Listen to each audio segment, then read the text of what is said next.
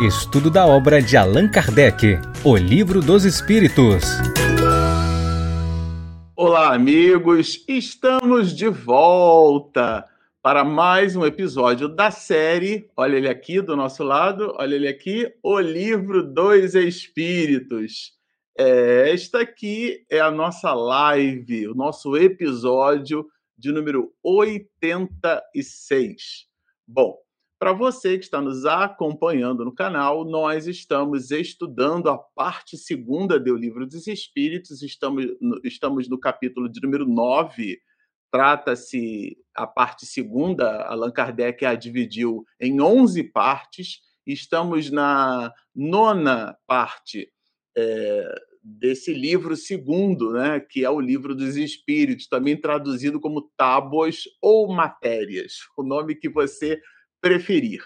Falando de livros, para nós iniciarmos as atividades da manhã de hoje, nós vamos nos servir também desse opúsculo, olha, esse amigo nosso de sempre aqui nas nossas lives, a obra Vida Feliz. Nós já fizemos o ano passado a leitura de todo o livro, né?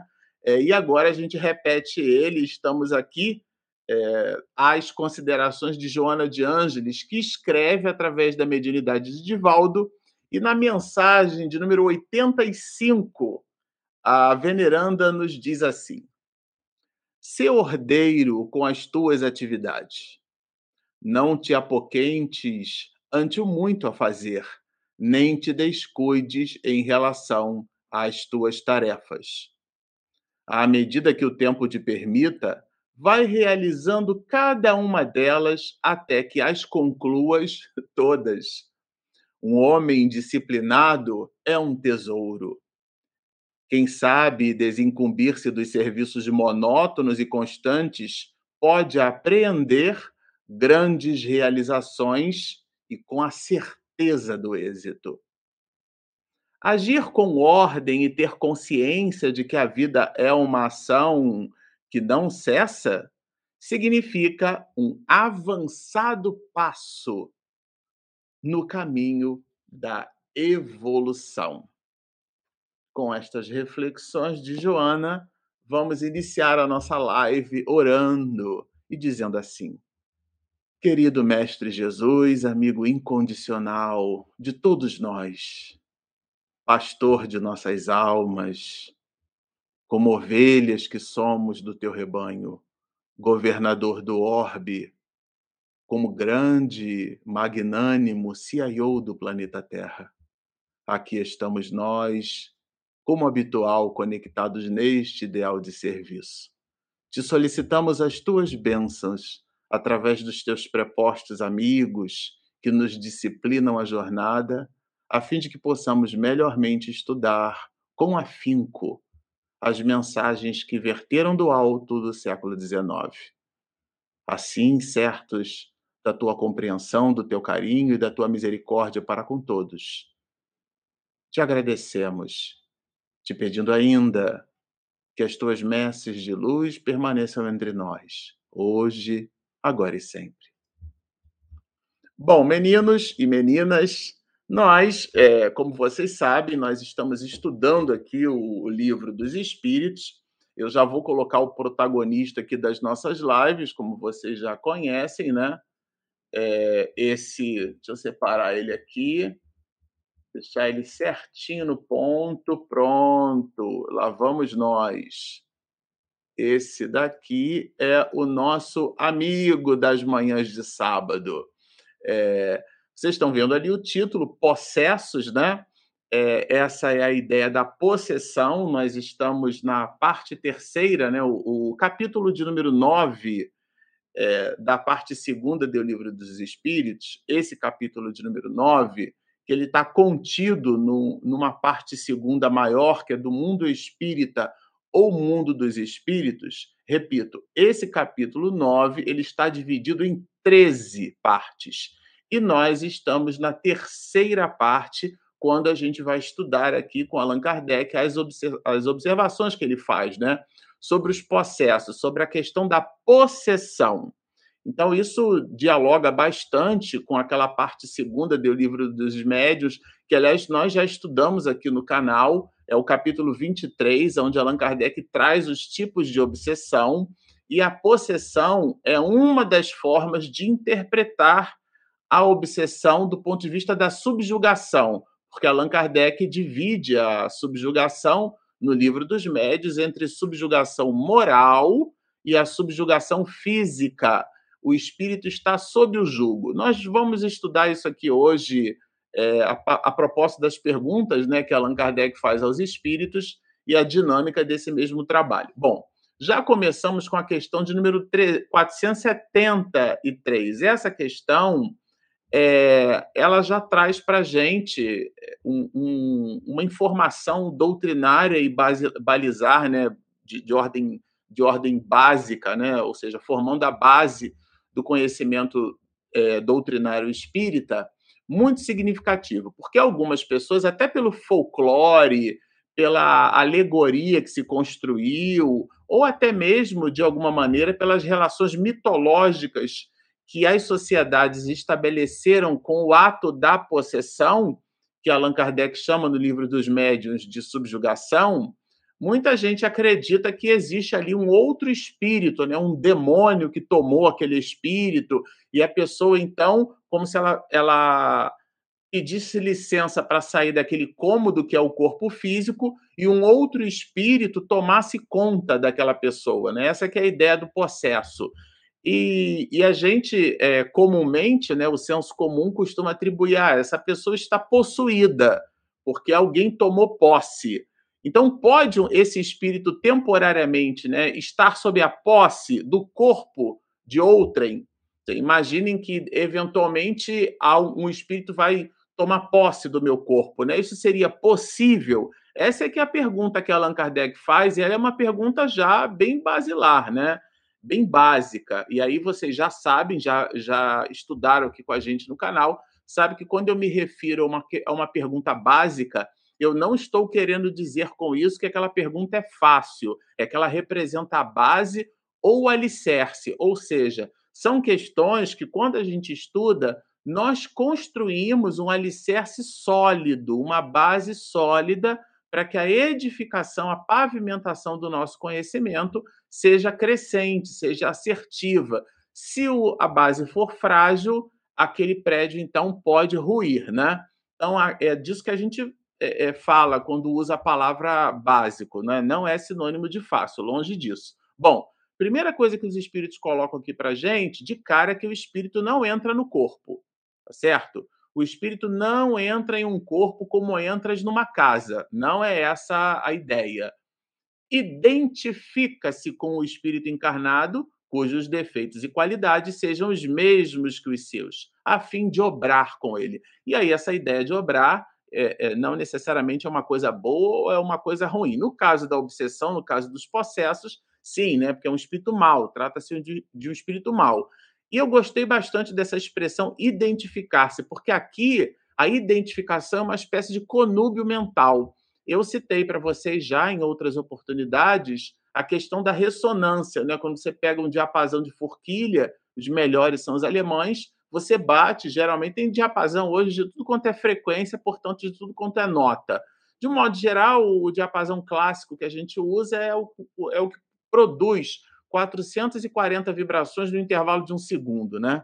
Isso significa um Lá natural. E esse Lá, se você bater o diapasão, ele tem, ele tem dois bracinhos assim.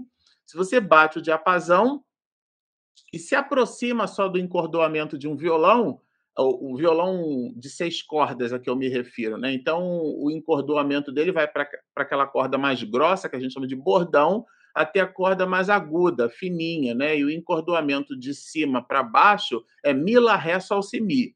Portanto, tem uma corda ali, a segunda corda de cima para baixo, né? Ou mi, si, sol, ré, lá, mi, se você preferir, é, seria a penúltima, mas de cima para baixo, para não confundir, é a segunda corda. A primeira é o mi, a segunda é o lá. Se você pegar esse diapasão de forquilha que você acabou de bater tem gente que bate no cotovelo, né, que não machuca, e ao mesmo tempo é uma ponta assim mais rígida, né, para produzir vibração. Geralmente um, maestros ou regentes de coral usam bastante, né, derivam as notas a partir daquele lá, sobretudo quem desenvolve ali ouvido absoluto e tudo mais.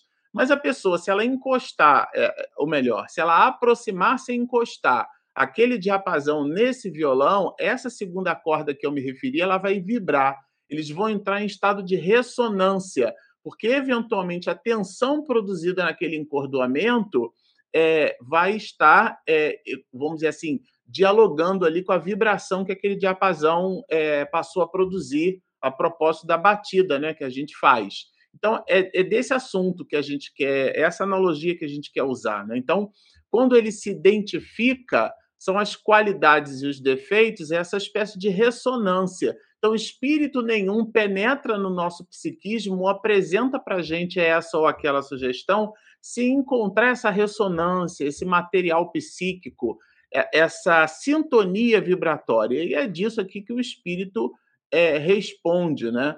Quando fala com a gente sobre essa questão. Então, de cara aqui, vale a pena deixar é, bem ratificado que não há dois espíritos no mesmo corpo. É, essa posse ela tem um outro significado, né? A ideia da subjugação, estar sob o jugo. O espírito comanda, dá ordem ao psiquismo da pessoa, e a pessoa, porque está sob o jugo daquele, obedece. Essa subjugação pode ser física, como também pode ser uma subjugação moral. O que é que significa isso? A pessoa fala, quando vê, já, já falou e cria encrenca, e cria um monte de situação, essas brigas, às vezes, que acontecem de trânsito, a pessoa saca de uma arma. É a invigilância do dia a dia, né, que vai estabelecendo esse, esse conúbio. Essas forças psíquicas elas vão se ampliando. Isso é importante tomar nota para a gente não botar na conta né, do espírito, que a gente gosta de chamar de demônio, alguns chamam de, de obsessor, mas trata igual demônio, só muda o nome, mas a forma de tratar é a mesma quando de verdade a, a doutrina espírita ensina para nós que esses espíritos, né, com atitudes maléficas, eles só agem eh, por sobre a nossa conduta porque encontram em nós o ecossistema vibratório do ponto de vista moral é, confluente. Senão, não tem como. Se você não tem hábito de cigarro, o espírito não vai conseguir te incitar a fazer uso de cigarro. Mas se você tem eventualmente algum tipo de, de, de oportunidade, né, vamos chamar assim, é, o que, que aquele espírito vai fazer? Ele vai pescar aquela oportunidade e vai ficar te é, é, encaminhando sugestões à sua mente. Tá? Então, aqui, possesso, no, no sentido da palavra, né, é, é uma é uma é uma palavra que a gente pode substituir então por subjugação, tá? Bom, na 474, que na sequência tem um comentário bem interessante de Allan Kardec, aí ele já quer fazer, já, é, já ele já ratifica o, a questão anterior, não há coabitação, né? De dois espíritos na mesma casa, vamos colocar assim entre aspas, até o espírito metaforicamente citou a ideia do cômodo, né?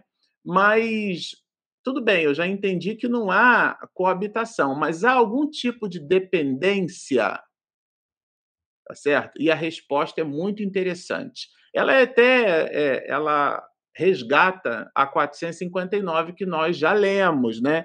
Influem ou influenciam os espíritos em nossos pensamentos e atos, é um daqueles clássicos da doutrina espírita. E a 474 ela vai na mesma direção, porque ela está alinhada com a questão 459 diretamente, né?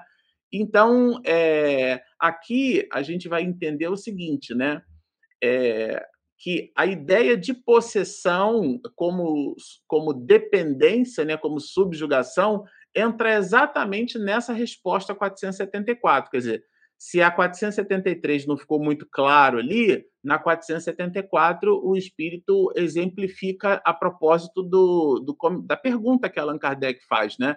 E ele faz a pergunta já citando, inclusive, a ideia de que a, a possessão propriamente dita, né, a ideia de dois espíritos é, coabitando o mesmo corpo, ela não existe. Ele já afirmou, porque na 473 a gente já entendeu. Só que vejam que interessante são esses os verdadeiros processos. Primeiro, diz que não tem dúvida essa dependência. E aí é que reside a ideia da verdadeira possessão.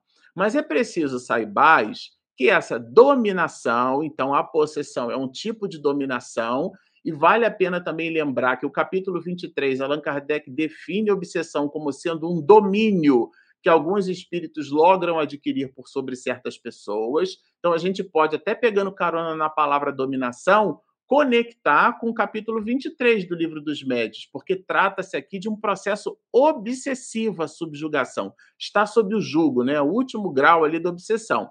Então, essa dominação, que é essa obsessão, né, aqui também chamada de, de possessão, que a gente está entendendo que é uma subjugação, ela nunca né, é, se dá sem que a pessoa consinta, quer por sua fraqueza, quer por desejá-la. O primeiro livro de Manuel Filomeno de Miranda que nós estudamos aqui no canal, nos bastidores da obsessão, Miranda apresenta o caso de uma jovem, né, que ela, ela se viu ali a braços dados com uma encrenca do passado e Miranda com Petitinga, eles promovem reuniões é, no sentido reuniões de desobsessão, de esclarecimento espiritual, para livrar a jovem de 15 primaveras daquela situação coercitiva, que era o alinhamento psíquico entre ela e o, e o seu obsessor. É, onde é que eu quero chegar com esse comentário? Que lendo com mais, com mais cuidado, né? No momento em que a reunião mediúnica de fato é, se mostrou capaz de desacoplar psiquicamente o obsessor da jovem, ela adoece. ela adoece.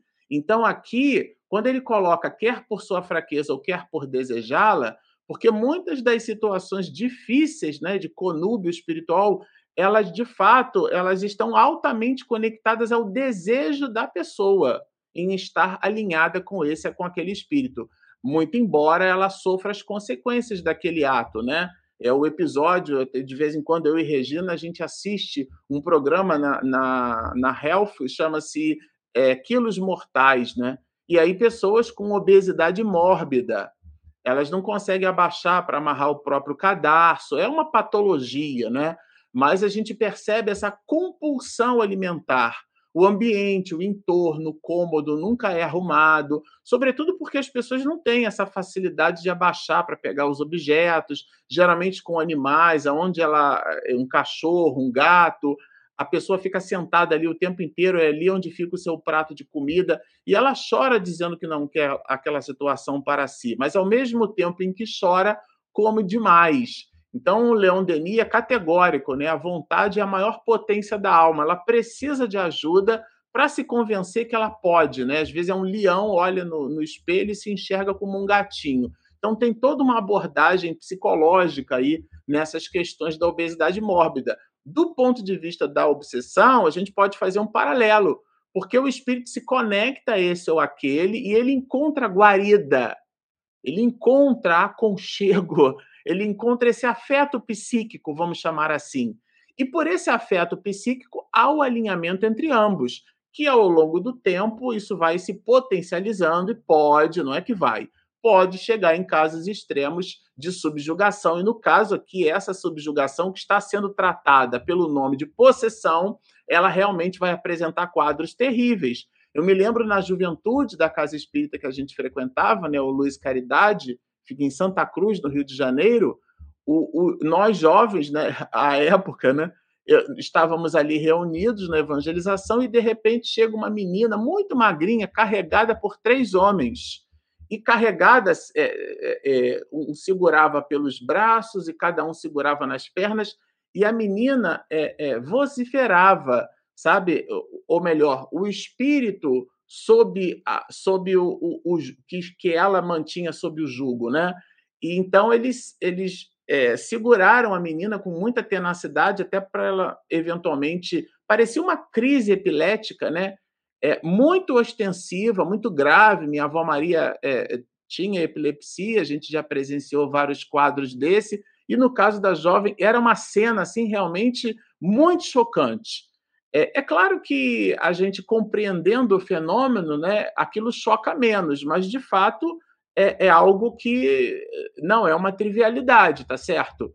E aonde isso começa? Isso começa ou na fraqueza moral da pessoa que com, com ela faz a consiste, né, ela aquece, ela concorda, ela permite, e até o momento em que ela então passa, por incrível que pareça, a desejar. É, a gente, quem já não ouviu falar, né, na, na, na síndrome de Estocolmo, né? Até tem uma, uma série no, na, desses programas, se não me engano, está no Netflix, né? Casa de Papel, que trabalha um pouco isso, né? A pessoa que vai sequestrada, ela acaba se apaixonando pelo sequestrador, né? E isso a gente observa, a polícia fala também bastante sobre isso. Então, por mais estranho isso possa parecer, existem muitos casos em que o espírito, a pessoa que está obsedada, ela de fato encontra a guarida, ela recebe aquele agasalho, o estertor quando ela eventualmente volta a si, está tudo escangalhado, né? Vou usar uma expressão que eu usava na infância. Está tudo destruído ali, mas ela se conecta, ela gosta. Em última análise, tá? no limite, ela gosta eh, dessa, dessa questão, de, desse contato, desse conúbio. Bom, aí aqui entra um comentário de Allan Kardec. É, a questão da possessão é um nome que folcloricamente a gente acaba usando, né? O vocábulo possesso, na sua acepção vulgar, quer dizer, comum, a ideia de vulgar aqui é comum, né? Entre todos. Supõe a existência de demônios. E aí ele vai, isto é, até entre vírgula, porque ele vai explicar o que é demônio. Uma categoria de seres maus por natureza. Então, é, é disso que a gente está falando quando usa a palavra possesso, tá? São espíritos maus, né? E eles é, coabitam é, o psiquismo né, de um determinado indivíduo, tá? É, já que dois espíritos não podem habitar ao mesmo tempo o mesmo corpo, tá? É como se nós tivéssemos para a televisão um único controle remoto, cada um pega de uma vez. Os dois espíritos não podem simultaneamente é, habitar, né, simultaneamente o mesmo corpo. Tá bem claro ali Allan Kardec deixa aqui claro, eu vou até alterar a cor disso aqui, ó. Dois espíritos não podem, não tem como.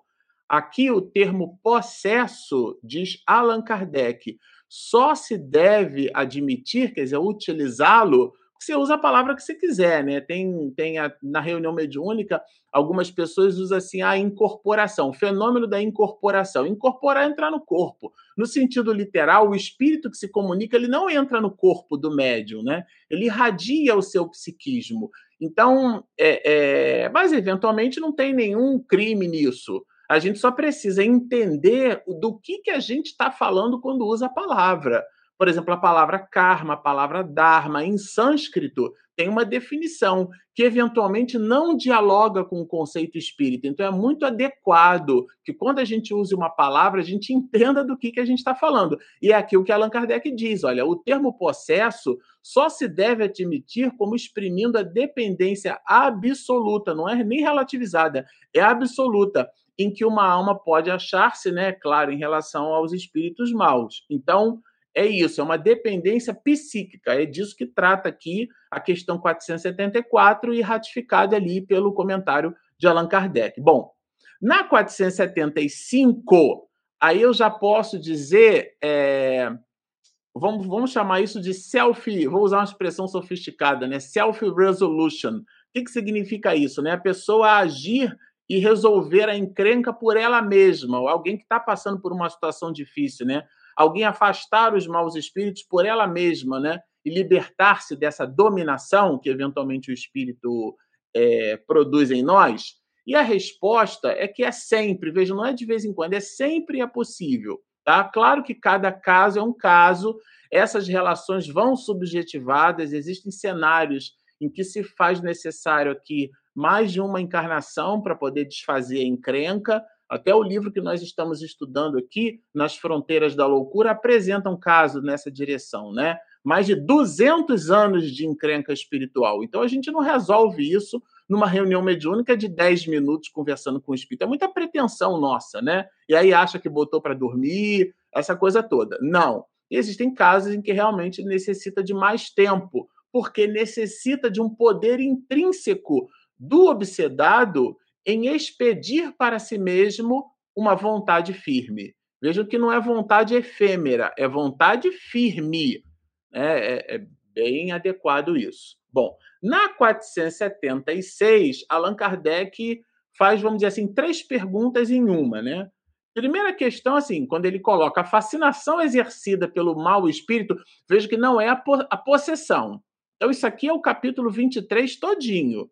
É a parte que trata da obsessão todinha, está aqui, na parte segunda é, do livro dos Espíritos, dialogando com a parte segunda do livro dos Médios. Esse trecho, né, o terceiro trecho do capítulo 9 da parte segunda, dialogando com o capítulo 23 da parte segunda do livro dos Médios. Então, bem interessante isso. Então, essa fascinação né, que, que um espírito exerce, né, é, a pessoa não percebe, eventualmente, ela está fascinada, mas ela não percebe que aquilo ali é, é, um ato coercitivo psíquico. É um espírito induzindo ela, a ela, né, a essa pessoa, a pensar e ou agir dessa ou daquela maneira. Ela acha que o pensamento é dela, ela acha que a atitude é dela, mas na verdade ela está fascinada por ela mesma. E esse processo de fascínio que é uma é, é, o, é a, a, vaidade, né? é a exacerbação do orgulho.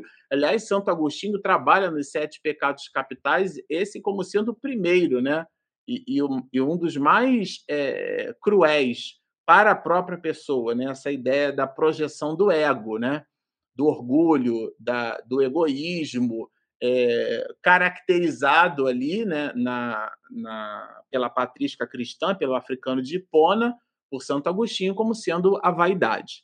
Então a pessoa não percebe, ela está cega, né, por ela mesma, ela mesma se cegou. A segunda pergunta é uma terceira pessoa, né? Terceira considerando o obsessor e o obsedado, né? Por isso são duas, uma terceira, quer dizer, uma pessoa de fora. Alguém de fora poderia interceder? E em podendo interceder, vamos usar essa expressão, né? Que condições esta pessoa deveria ter ou quais as condições necessárias para que, uma vez existindo essa é, intervenção de terceiro, se dissipe esse processo de fascinação? É, é, é, são três perguntas em uma, né? Bom, primeira questão, a primeira resposta tá, é a questão da vontade. A vontade, né? A vontade é, para ter eficácia aí aqui o espírito vai trazer um binômio, né?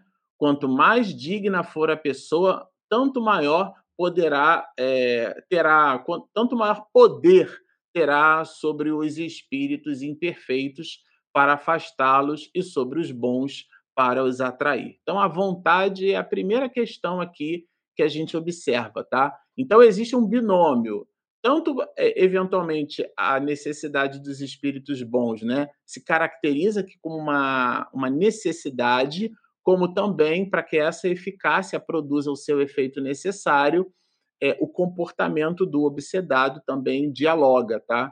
É uma espécie de poder, né? Aquele que não tiver puro coração, nenhuma influência exercerá. Porque o, o poder aqui de afastar os maus espíritos está diametralmente associada a uma, a uma dignidade moral, né? uma coercitividade moral, é nesse sentido. Não adianta fazer novena para quem é católico, né? não adianta pedir para rezar missa, se a pessoa não altera o próprio comportamento. É disso que trata a resposta aqui, é assim que esse espírito que responde nos, nos incita né, a refletir. É, é, é se faz necessário uma mudança de comportamento, tá? Porque os, os bons espíritos não atendem aos chamados é, da pessoa que eventualmente não se mostra ali favorável à mudança, ela faz questão de se conectar, porque senão as, a, essas palavras, né, considerando a gente já vai ver aqui sobre a, pé, a prece, são coisas vazias, tá? Bom, a 477 também é uma dessas questões doutrinárias, vamos, vamos chamar assim, né, que dialogam com os princípios básicos da doutrina espírita. Que questão é essa? Fórmulas de exorcismo.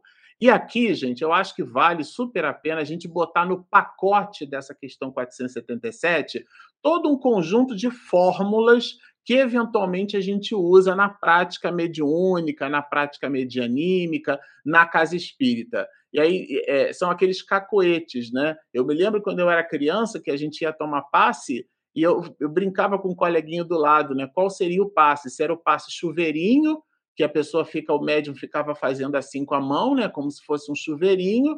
Se era o passe é, estalinho, estalinho, que eu chamava, né, porque o, o médium ficava fazendo isso aqui, né, como se fosse um saravá, alguma coisa que não, não, não absolutamente não dialoga com a, com a bioenergética é, que se relaciona com a transfusão de energia pelo passe.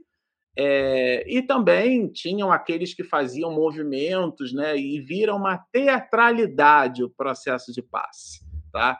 Então, isso dá para botar nessas fórmulas. Né? Algumas delas são fórmulas muito exóticas. Pessoas que, na hora de fazer prece, usam expressões que não dialogam com o halo de sentimento da própria prece. A gente dialoga com Deus, né? Abre a boca da alma e fala. Precisa falar na segunda pessoa do plural. Precisa usar a palavra rebuscada porque tem um monte de gente prestando atenção. Isso é completamente desnecessário.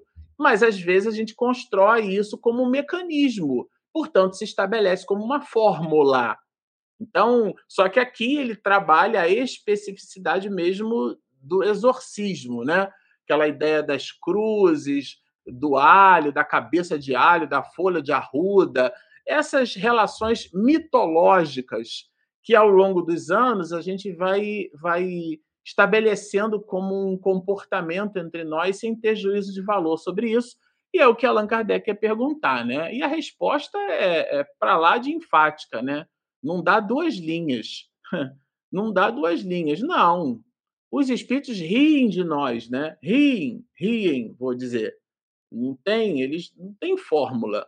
Eles ficam rindo, porque é uma tolice, né? É uma ingenuidade achar que agindo desse jeito, é, pisando primeiro com a mão direita, lendo é, é, trechos numa determinada ordem, aí a imaginação para essas idiosincrasias ela vai longe, tá certo? O que é importante a gente notar aqui é que não tem fórmula pronta, não existe isso, os espíritos ficam rindo, tá? Quando a pessoa se movimenta nesse sentido. Bom, aqui é, essa questão 478 eu achei bem interessante porque ela é assim, né? Vamos supor, a pessoa até tem boa intenção de se livrar, né? Mas ela está agarrada com o espírito, vamos dizer, ó, há pessoas animadas de boas intenções e que na, nada obstante, né? Ainda assim, é, não deixam de ser obsidiadas, tá?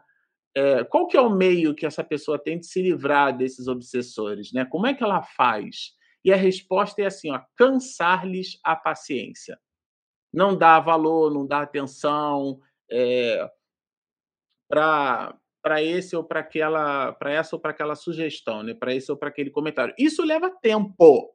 O Divaldo Franco já em várias de, de suas conferências e seminários, né, palestras, ele já dividiu conosco um caso de um espírito que ficou mais de 30 anos é, meio que perseguindo ele, né? cobrando a atitude. Ah, deixa eu ver se isso que você fala em palestra é realmente isso que você faz.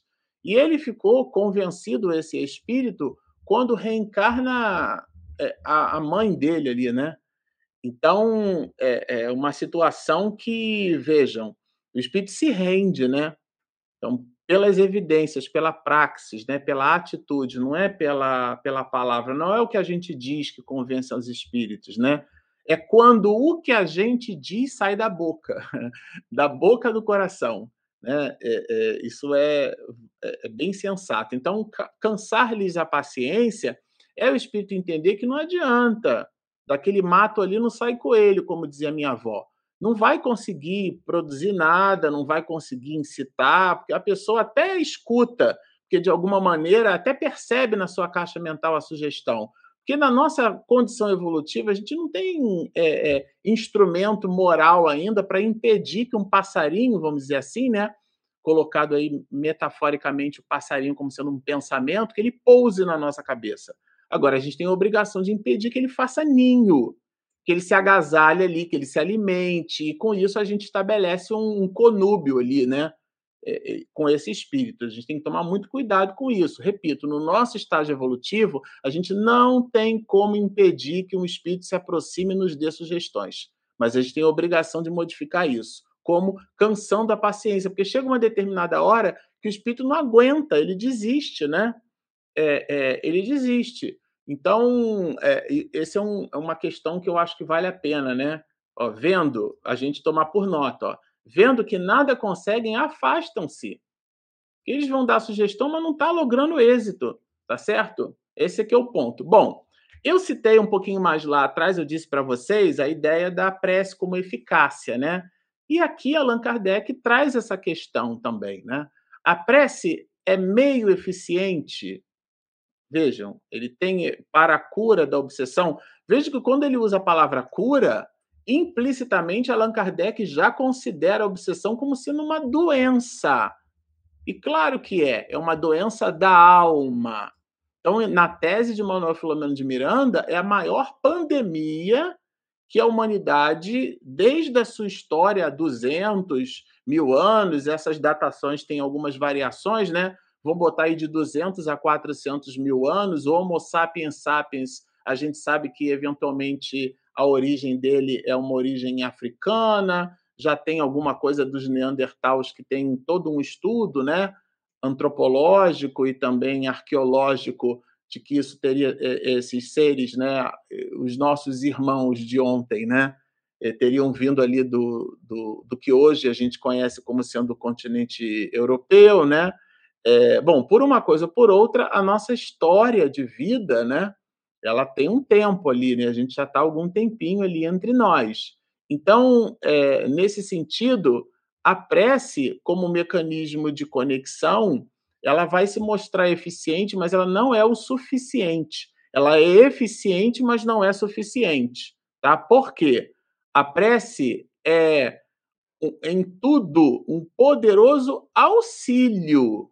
É auxílio. É como alguém que toma remédio para baixar colesterol e continua comendo comida o dia inteiro, todos os dias, com muito, com muita gordura. É como alguém que toma remédio para poder baixar a, a quantidade de miligrama por decilitro no sangue, né, de açúcar, é, ter a glicose baixa e continua comendo coisas com muito açúcar, toda hora açúcar. Então, mas toma o remédio para baixar a glicose. Então, é, é, não faz muito sentido, né? Não faz muito sentido. Então, aqui a prece é um, é um remédio do, de um conjunto. É, é, um, é, um, é um procedimento, né? É um conjunto de, de atitudes né? e de atividades. Certo? Então, é um colegiado aí, né? Que deve atuar sobre nós atuando sobre nós mesmos. A, a prece, nesse sentido, é um desses elementos desse colegiado. Mas é, é, um, é um auxiliar.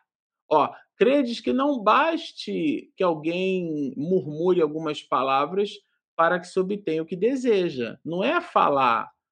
Agora, vejam que interessante essa 479, né? Entendendo que a prece é sim um poderoso auxílio, mas é um auxílio.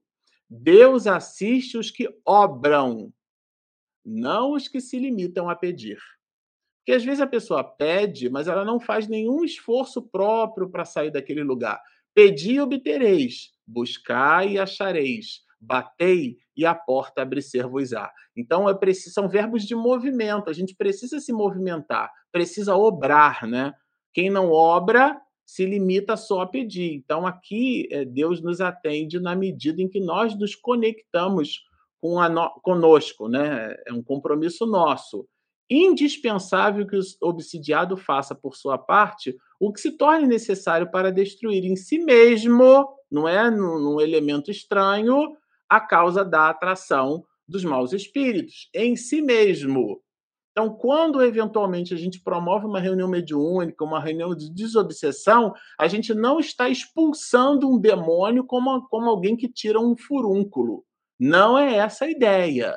Até porque, da literatura espírita que a gente aprecia, né, a gente sempre identifica os espíritos superiores não estabelecendo relação partidária, eles são imparciais. Eles cuidam tanto do obsessor como o obsedado de igual maneira. Miranda sempre traz isso aqui, é, até no livro que a gente está estudando agora, as falas do Dr. Bezerra de Menezes, ele é orientado à ajuda, sem privilegiar esse ou aquele, Porque a síndrome da vitimização a gente tem que tomar muito cuidado, dado que nós aprendemos em doutrina espírita que nós passamos pelas dificuldades como resultado das nossas escolhas no dia de ontem. É natural, é da lei. Agora, é claro, a misericórdia de Deus vai atuar sobre isso, mas eu preciso fazer a minha parte. Né? Preciso fazer a minha parte. Então, o obsedado tem que fazer a sua parte. Não tem jeito. Reunião de desobsessão, repito, não é lugar para expulsar espírito, expulsar demônio. Às vezes a gente fica mesmo com uma visão um pouquinho alterada desse ponto, tá? Avançando aqui, essa 480 é a última, a última questão. É, ele, ele evoca ali, né, de novo, essa ideia da expulsão dos demônios, tá? A ideia do exorcismo, vai. É, que, que se deve pensar da expulsão dos demônios mencionada no Evangelho. Então, é como se Allan Kardec estivesse dizendo assim: ah, você acabou de me falar aqui do que não tem demônio para expulsar. Primeiro que não existe demônio, né? Nesse sentido mitológico que a gente acabou carregando na história do mundo, né? É, não existe demônio nessa perspectiva. Existem espíritos maus. Mas o Evangelho fala disso. E aí? Bom, a resposta, a, primeira, o, ponto, né, que o espírito traz aqui quando responde, parece até alguém formado em filosofia, porque o espírito começa com uma indagação, na verdade, né? Depende da interpretação, seria assim: o que é que você define por demônio, né? Ah, está expulsando o demônio. Defina demônio. O que é demônio para você? Então depende da interpretação que se lhe dê, da interpretação. Essa palavra é fundamental eu queria destacar isso mesmo entre nós, porque quando a gente usa uma palavra com significados múltiplos, a gente pode cair do cavalo, tá? Agora, ele vai dizer, se você chama demônio um espírito mau, se, se demônio para você é um espírito mau, quer dizer, o nome que a gente está atribuindo, né? Demônio, obsessor, você pode usar qualquer nome. O ponto desse assunto é que o nome carrega consigo um conceito. Por isso que Allan Kardec, quando codificou o Espiritismo, ele cunhou uma, expressões novas. O, o capítulo 32 da parte segunda do Livro dos Médios tem essa riqueza. São palavras que eram palavras né, que não existiam no dicionário. Foram incorporadas a propósito da codificação da doutrina espírita. A palavra perispírito, por exemplo, não existia. Allan Kardec cunhou a palavra para explicar, não é simplesmente uma questão de palavra, para evitar os problemas de anfibologia, para evitar as questões relacionadas né, à argumentação lógica, as questões do silogismo. Então a gente tem que tomar cuidado quando usa uma palavra que quer dizer uma coisa e ela pode ter múltiplas possibilidades, tá? Mas aqui o espírito aterriza, ele faz uma interpretação da palavra. Bom, se você está usando a palavra demônio na perspectiva de um espírito mau, ele vai dizer que cessou a causa, cessou o efeito. Tá certo? Tão simples quanto. Então, é determinadas dores. Você está com dor de dente. Você vai ao dentista, ele faz uma radiografia, identifica que é uma cárie. Você foi lá, tirou a cárie do dente e fechou a parte do dente lá que estava cariada, fez o tratamento, né? Cessou a dor. Tá certo? A cárie foi muito profunda, chegou no feixe de nervos sensíveis. Hum, vai ter que fazer canal. Faz o canal, né? E, e acabou, cessou a dor. Quer dizer, cessou a causa, cessa também o efeito. Se é o, agora, pode ser uma. Veja que interessante aqui. Se ao demônio atribuir-te a causa de uma enfermidade, opa, então eu posso chamar de demônio uma enfermidade. Ó, quando houverdes, é, houverdes curado, quer dizer, curado a enfermidade, direis com acerto que expulsastes o demônio. Aquilo que está nos puxando para baixo. Então, é, pode ser uma enfermidade. Se você curou, expulsou o demônio. Então, vejam em que perspectiva o Espírito apresenta a ideia né, da, da, da palavra demônio, né? compreendei bem isto e não esqueçais nunca, né? Porque justamente é, pois que se presta a uma aplicação geral. O que? Essa ideia que eventualmente está carregada de alegoria. Então a gente precisa entender o uso da palavra. Em vários livros de, de filosofia, por exemplo, de sociologia, é, a palavra espírito está ali colocada. Né, como tradução do latim, como tradução do grego, como tradução é, do alemão, mas não significa que esses pensadores acreditassem no espírito como nós acreditamos. A palavra espírita, espírito ali deve ser entendido quando a gente lê como essência. Muito cuidado. Por exemplo, aqui mesmo na codificação, quando a gente pega ali no livro dos Espíritos, sorte das crianças depois da morte. Essa sorte não é de sortilégio, é condição. Então a gente tem que, quando lê, tem que ter um pouco dessa perspicácia. Nas obras de Platão, quando fala do fim do homem, não é que o homem acabou, esse fim é de finalidade. Então, por exemplo, é, para não avançar muito, mas para dar mais elementos, para a gente entender o que é que o Espírito quis dizer com essas questões de aplicação geral. Né? A palavra virtude que Maquiavel usa né, é, na obra O Príncipe, a palavra virtude, na verdade, significa assim, uma espécie de capacidade estratégica de um legislador, na época monárquica. Né? Então, ele chama de virtude isso. E também tem uma outra palavra que Maquiavel usa bastante, é, que é a palavra fortuna só que a palavra a fortuna não é dinheiro. Fortuna ali para Maquiavel significam as circunstâncias favoráveis, né? Aquilo ele chama de fortuna. E por último, né, para ficar bem entendido, no livro dos médios, no capítulo 16, eu já citei isso aqui para vocês várias vezes, a gente encontra ali, por exemplo, a palavra é, é, médiums especiais, né? que é o médium VIP, né? o médium separado. Não, você, muito embora tem gente que acha que deve ser tratado assim, né? Tem a cadeira dela na primeira fila, enquanto ela não chega, ninguém senta ali. Né? Se ela vai para a reunião mediúnica, ela é o médium principal, tem que estar na cabeceira. Né? Essas coisas que não dialogam com o conteúdo espírita que a gente estuda. Tá? Mas ali, quando Allan Kardec fala de médiums especiais, ele cita as especialidades da mediunidade. Então, o espírito reforça: compreendei bem isto e não esqueçais nunca, pois que se presta a uma aplicação geral. Porque tudo aquilo que a gente toma por alegoria, né, é, tem uma, uma. Depende das circunstâncias da comparação, é como se fosse um, um cubo multifacetado, né? Então, é a interpretação da palavra demônio, é a interpretação, ou melhormente dizendo, o conceito adequado para a questão do processo, da possessão, da subjugação. Então, esses são os elementos, porque de verdade as palavras, a propósito de nos é, esclarecer, elas podem nos confundir. Bom, vocês estão vendo aqui convulsionários. O que, que é isso, Marcelo? Nós estudaremos isso juntos no próximo episódio. Esse era o pacote de alegrias que a gente separou eu vou pedir agora a Regina, minha esposa, para soltar a nossa vinheta de perguntas e respostas. O Livro dos Espíritos Momento de interação, perguntas e respostas.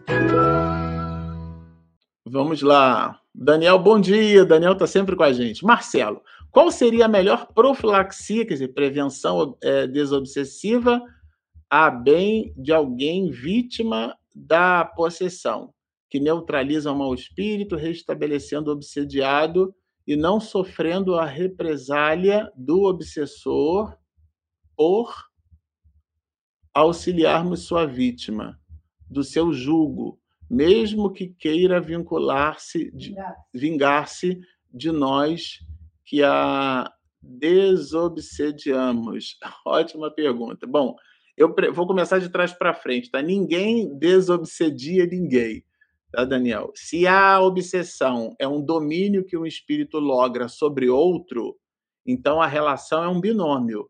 Eu e você, a gente não tem nada com isso. Pode não termos nada com isso, tá? Então a gente não vai, ah, foi, foi a partir do que eu falei que ela foi lá e fez. Não, ela fez porque ela quis. Então, nós temos a nossa liberdade, é aquilo que em doutrina espírita a gente chama de livre-arbítrio. Ah, foi a reunião de desobsessão. Não, foi o espírito que se convenceu. A propósito, sim, ou muito fortemente incitado, né? ali acolhido, amparado pelas circunstâncias especiais dessa ou daquela reunião mediúnica. Mas ainda assim Foi o espírito que se convenceu. Foi ele que mudou de plano mental. Foi ele que, que concordou com a sugestão. Então, eu entendi tua pergunta, mas de verdade, é, a, a gente não desobsedia ninguém. Né? E, e, nem tampouco essa pessoa que vai obsedada ela é uma vítima. Vamos lembrar do conceito. Ali não tem uma relação dual, né? Que a gente sempre estabelece, parece que é um, é um mecanismo nosso. É, como funciona o nosso cérebro, né? É, essa relação dual, né? Lembrando ali o princípio do terceiro excluído de Aristóteles, né? Que inclusive o, a álgebra booleana vem daí, né? Ou alguma coisa é zero e um, ou é verdade ou é falso, né? esse princípio racional matemático. Então a gente é, analisa tudo nessa perspectiva, né? Por isso que um crítico alemão, né, um filósofo alemão, é, é, trabalhou muito isso, né? Do ponto de vista sociológico, as relações não são assim, zero e um, sabe? A, a gente fica matematizando as relações humanas e não é desse jeito que funciona. Nós somos um ser, seres humanos, somos 7 bilhões e meio de expressões. Eventualmente, a gente tem no estudo da, da nossa psicogênese, é, a gente tem como meio que separar? Tem, mas é, é, é aquele psicólogo que ele pega lá os templates colocados, Freud adorava mitologia, enquadra, não, isso aqui é síndrome de elétrica, não, isso aqui é síndrome de Édipo, não, quer dizer, formata a pessoa. E ela possui especificidades, então a gente precisa entender isso, tá? Considerando que são essas especificidades, é a pessoa que se conecta com o espírito, assim como o espírito se conecta com ela por conta ali de encrencas é, é, de existências anteriores. E com relação à vingança, como eventualmente o espírito não tem nada com a gente, pode, pode, pode, pode ser que nós é, fiquemos desconectados. Entretanto, para eu encerrar aqui essa pergunta, entretanto, Manuel Filomeno de Miranda coloca na obra Nos Bastidores da Obsessão que quando ele estava trabalhando o caso da família Soares, está lá no livro, ele e José Petitinga, é, porque ele narra uma experiência dele na União Espírita Baiana, né? Já que ele desencarna em 42. É, é, é, portanto, foi antes disso. Ele, Miranda, coloca que tanto ele quanto Petitinga eles enfrentaram é, é, a ação dos espíritos, buscando criar desânimo, buscando um aumento de irritabilidade. Ele se percebeu assim, diferente, né? Então a gente mexe em casa de marimbondo, tem uma chance ali da gente se ferroar, tá bom, Daniel? Vamos lá. É a Vana. É a Van... Bom dia, Vana. A Vana pergunta assim: gostaria de saber por que tem gente que tem muito expurgo Expurgo sempre a mesma pessoa. É, deve ser a obsessão, né? Quando você chama de expurgo, eu lembro de expurgo aquele, aquela, aquele comodozinho do hospital, por exemplo, que a gente coloca material de descarte diferenciado, né? Aquele material ali, uma área de expurgo, né? É, bom, o, existe um motivo que é quase óbvio, né? Considerando o conceito da obsessão que é o quê? Se a pessoa está ligada a um espírito, é natural que, que seja sempre a mesma pessoa, o mesmo espírito, porque a encrenca não se desfez. E como é que a encrenca se desfaz? Não é na reunião de desobsessão somente. É na proposta de mudança da pessoa. Porque às vezes somos nós quem atraímos o nosso obsessor, o nosso amiguinho. Ele é um amigo nosso. O obsessor não é um demônio, é um amigo nosso que a gente eventualmente feriu na existência anterior, a gente traiu. Né? No caso aqui do livro que a gente está estudando, dois assassinatos, um assassinou o outro, e depois Dr. Bezerra de Menezes revela isso numa reunião mediúnica no plano espiritual. Então tem uma encrenca ali tem uma ligação. Considerando que tem uma ligação, se eu tenho um, um assunto mal resolvido com Regina, minha esposa, na próxima encarnação o assunto está mal resolvido, eu vou estar tá conectado com ela. Porque o assunto está mal resolvido entre mim e ela, não é entre mim e você, por exemplo, você entende? Então é natural, vou colocar assim, ou seja, faz parte do complexo mecanismo de enlace entre as almas que elas estejam conectadas umas às outras e exista ali sim um único espírito, eventualmente protagonizando um processo obsessivo. Eu queria bastante agradecer a vocês aí por estarem conectados conosco. Ah, peraí, a Regina me falou que apareceu outra, outra pergunta. Pronto, Maria. Os espíritos obsessores são espíritos alheios? É, eu não sei o que você quer dizer com alheio, mas o espírito obsessor é o que Allan Kardec colocou aqui, né? Quando perguntou para os espíritos e eles responderam. Um espírito obsessor é aquele que tem algum tipo de conexão conosco. Algum tem que ter alguma conexão. Se não tiver conexão, não há obsessão. Se não tiver ressonância, não há enlace. Se não tiver compartilhamento de ideias e de ideais, não tem conúbio. Tem que ter conexão. É como se você não gostasse de beber nada de alcoólico, né? É uma, aliás, essa é uma escolha muito boa. É, é, não fumasse, por exemplo, né? tem várias pesquisas científicas aí que já mostram o, o, o, terror que é o cigarro. Mas a pessoa faz questão de fumar. Dizer, não é uma decisão inteligente continuar fumando, tá certo? É, e, e, nem tão pouco ela se movimenta pela inteligência, pelo ato de fumar. Tem outros elementos envolvidos ali, uma bengala psicológica. Então tem que ter um amparo, tem que ter ali uma, uma conexão, Maria Senão a gente fica achando, de novo, gente, que o, o espírito obsessor é um demônio. Deixa eu ver quem que eu vou buscar ali. Ah, aquele lá. Ele está de bobeira, eu vou lá. Não é exatamente assim que funciona. Você pode estar, tá, eu posso estar tá até de bobeira, mas o espírito tem que ter uma conexão com o meu psiquismo. Ele, ele vai irradiar o pensamento dele e eu preciso captar. E depois de captar, eu preciso dar guarida aquele pensamento. Acomodar, agasalhar, gostar, concordar, dar aquele sorrisinho de Mona Lisa, né, de canto de boca. Se eu não tiver essa predisposição, não tem. Então, se você estiver chamando o alheio isso, né, um espírito, vamos dizer assim, agnóstico à, nossa história evolutiva, o que é que significa isso? Um espírito que a gente desconheça, que não tem nenhuma conexão conosco, é difícil né, é, a gente é, é, identificar. É como a própria Maria, né, uma porta aberta. E exatamente isso, a gente abre a porta, e mais do que abrir a porta, Maria, a gente abre a porta e convida o espírito para entrar na nossa casa mental. Bom, então agora nós vamos encerrar. Se tiver alguma outra, fica para próxima próximo sábado. É, eu sempre ao final né, das nossas lives a gente gosta de dizer o seguinte: se você nos assistiu até aqui, gostou do que ouviu, mas ainda não se inscreveu, olha aí a animação aqui do lado, ó. Clica aqui em inscreva-se, clica ali também ó, no sininho para receber todas as notificações. E também vale a pena, olha, vocês clicarem aqui, ó, aqui embaixo, embaixo do sininho, ó, no gostei. Por quê? Porque ajuda o motor do YouTube a nos indicar para as outras pessoas. Bom, nós temos também, como vocês sabem, o nosso aplicativo, ele é gratuito, ele está disponível aí a animação aqui do app, está disponível na Google Play e na Apple Store, você baixa, não vai pagar nada, não tem propaganda dentro do app, tem nada disso.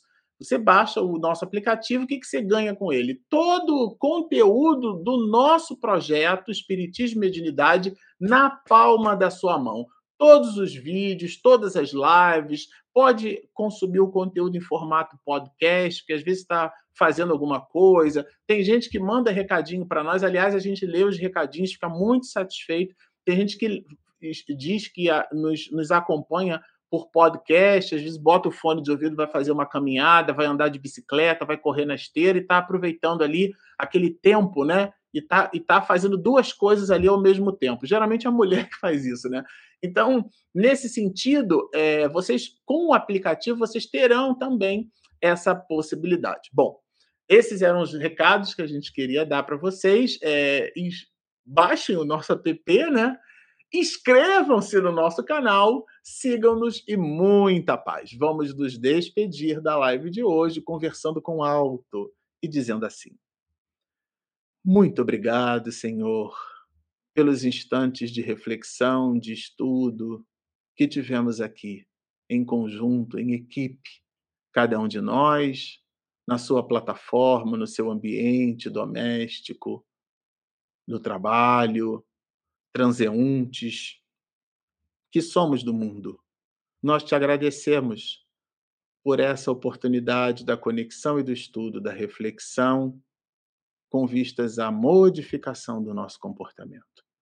Por isso, então, planificados no dia de hoje, nesta manhã, pela oportunidade da reflexão, nós te agradecemos, te pedindo como habitual que a tua misericórdia se estenda para todos os corações do orbe, hoje, agora e sempre.